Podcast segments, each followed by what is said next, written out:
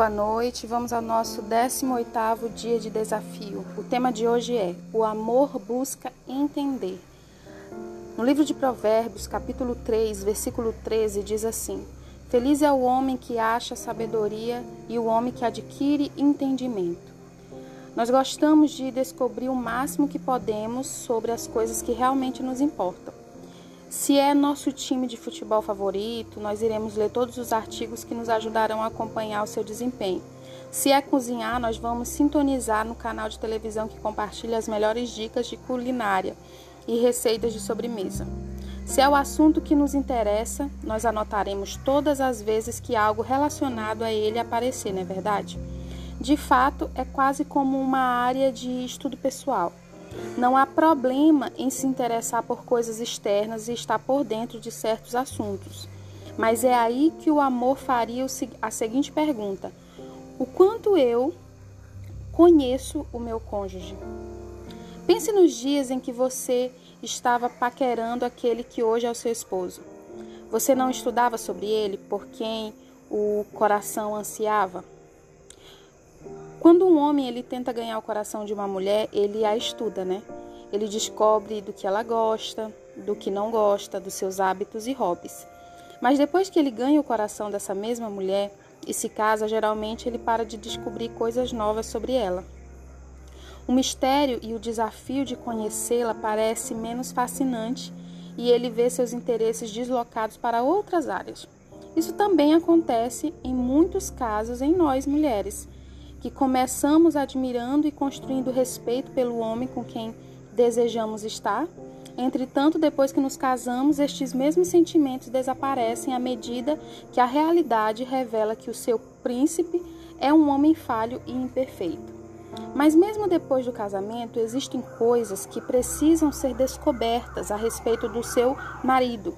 E esse conhecimento, ele nos aproximará. Você pode até obter favor aos olhos do seu esposo. A palavra de Deus diz em Provérbios capítulo 13, versículo 15, que o bom senso alcança favor. Considere a seguinte perspectiva: se tudo que você conheceu do seu marido antes do casamento se comparar a um diploma do ensino médio, então você precisa continuar aprendendo sobre ele, até conquistar um diploma universitário, um mestrado e, por fim, um doutorado. Pense nisso como uma jornada de vida que conduz o seu coração para mais perto do seu cônjuge. Você realmente conhece os maiores sonhos e esperanças dele? Você tem pleno conhecimento de como ele prefere dar e receber amor? Você sabe quais são os maiores medos do seu cônjuge e por que ele luta contra eles? Algum dos problemas que você tem no que se refere ao seu cônjuge existe simplesmente porque você não o conhece e não o entende bem. Ele provavelmente reage de maneira diferente da que você reagiria e você não consegue entender o porquê. Essas, essas diferenças, mesmo aquelas que são relativamente insignificantes, podem ser a causa de muitas brigas e conflitos dentro do casamento. Isso acontece porque a Bíblia diz é, temos porque a Bíblia, como a Bíblia diz, né, nós temos a tendência de, entre aspas, difamar as coisas que não entendemos. Está lá em Judas capítulo 10. Existe uma razão para cada gosto ou preferência do seu cônjuge.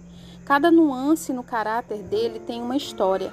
Cada elemento de quem ele é, como ele pensa e o que se parece é baseado em uma série de princípios que, na maioria das vezes, só fazem sentido para a pessoa que a apoia, ou seja, para ele próprio. Mas vale a pena o tempo investido em descobrir por que o seu esposo é do jeito que é. Se você perder o nível de intimidade que uma vez teve com seu cônjuge, uma das, me das melhores maneiras de destravar o coração dele novamente é se comprometer em conhecê-lo. Estude-o. Leia como você lê um livro que está tentando compreender. Faça perguntas. A Bíblia diz no Provérbios capítulo 18, versículo 15, que o ouvido dos sábios busca conhecimento. O amor, ele toma a iniciativa de começar a conversa, para que seu companheiro possa se abrir. ele precisa saber que o seu desejo de entendê-lo é real e genuíno. Ouça. Em Provérbios 10, 14 diz assim: Os sábios entesouram o conhecimento, porém a boca do insensato é uma destruição iminente. Então, aprenda a ouvir. O objetivo de conhecer o seu cônjuge é ouvi-lo, de não dizer a ele tudo o que pensa. Mesmo se o seu cônjuge não for muito falante, o amor lhe convida a descobrir as águas profundas que habitam dentro dele, né? Lá em Provérbios 20, 20 versículo 5 diz isso. Peça a Deus discernimento.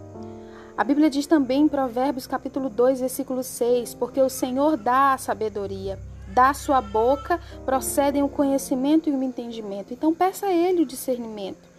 Coisas como diferenças de gêneros, antigos problemas familiares e experiências de vidas variadas podem encobrir sua habilidade de conhecer o coração e as motivações do seu cônjuge. Mas Deus é generoso em sabedoria. O Senhor lhe mostrará o que você precisa para saber como você deve amar mais o seu cônjuge. Com a sabedoria se edifica a casa, e com o entendimento ela é estabelecida e pelo conhecimento se encherão as câmaras de todas as riquezas preciosas e deleitáveis. Está lá em Provérbios, esse versículo, capítulo 24, versículo 3 e 4.